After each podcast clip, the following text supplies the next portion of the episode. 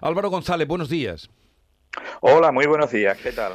¿Cómo les ha afectado el día de ayer eh, la huelga de transportistas que ya les causó un buen descalabro allá por el mes de marzo? Bueno, pues ayer se desarrolló el día con total normalidad, tanto en nuestras plataformas logísticas, en los centros mayoristas, como en tiendas. No hubo eh, incidencias prácticamente y el día, bueno, pues fue fluido, fue normal y es nuestro deseo de que así siga siendo. Es legítimo el, derecho al paro, pero también es legítimo el derecho al, trabajo de quien quiera hacerlo y sobre todo en sectores estratégicos y claves de de suministro de alimentación como es el nuestro. Lógicamente. Entonces ayer no notaron nada y las expectativas de hoy eh, no sabemos cómo va a transcurrir el día, pero no parece que esto vaya a, ir creciendo, digamos, a más la huelga de, de los transportistas autónomos.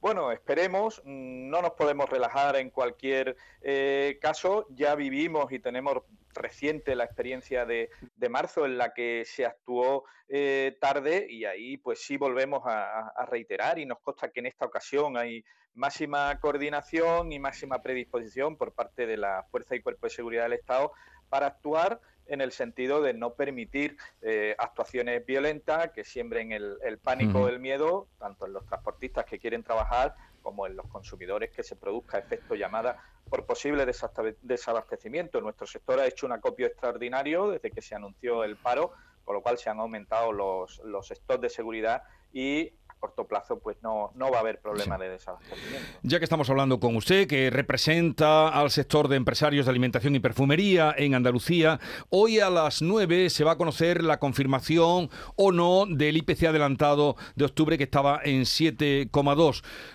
Ha, bajado, está todavía alto, pero ha bajado. ¿Cómo les está afectando a ustedes el IPC? Bueno, pues eh, los incrementos de coste se producen en toda la cadena y es lo que estamos eh, comentando en relación con este paro. Lo está pasando mal el sector de transportistas, pero lo están pasando mal todos los eslabones de la cadena.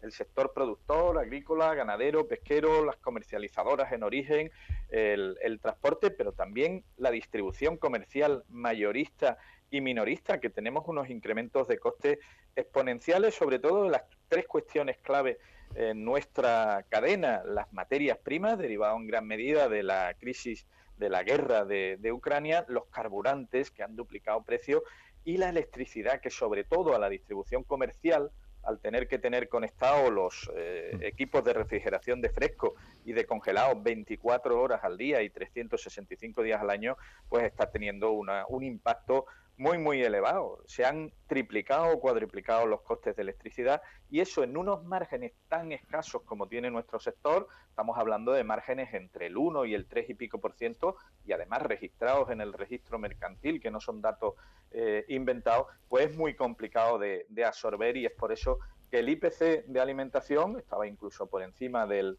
del general y, bueno, pues esperemos que todo se vaya normalizando, que es el deseo que tenemos. Bueno, le deseamos a usted, como director general de la Confederación Andaluza de Empresarios de Alimentación y Perfumería, y a todos los que representa, que tengan una buena campaña del Black Friday, que ya está en marcha, y la de Navidad también, que parece que este año se ha adelantado. Que vaya todo bien.